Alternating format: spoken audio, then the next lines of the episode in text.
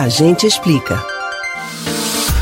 No próximo dia 30 de outubro, no segundo turno das eleições para presidente e para governador do estado, todos pegam um comprovante de voto do mesário responsável pela regularização do eleitor com a Justiça Eleitoral ao votar. Mas você sabia que este comprovante serve como prova de vida para os idosos? Existem outras formas de adquirir essa prova de vida? A gente explica.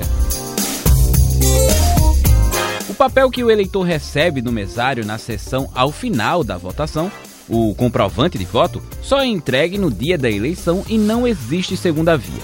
Ele serve para regularizar a situação do eleitor com a Justiça Eleitoral e garante o acesso a diversos serviços públicos, como a emissão de passaporte e até a participação em concursos. A partir das eleições gerais de 2022, esse documento também vai servir como prova de vida para o INSS, o Instituto Nacional do Seguro Social. Uma portaria publicada no primeiro semestre apresentou as mudanças nas regras para a prova de vida de aposentados, pensionistas e outros beneficiários. A obrigatoriedade da prova está suspensa neste ano e os segurados que não fizerem não terão o benefício cancelado. A exigência passa a valer a partir de 2023 quando o INSS vai cruzar as informações para confirmar a titularidade. Somente quando não for possível a comprovação pelo cruzamento de dados é que o beneficiário será notificado sobre a necessidade de realizar a prova de vida. Além do comprovante de votação, outros documentos também servem para aposentados e pensionistas não perderem o benefício, como comprovante de vacinação,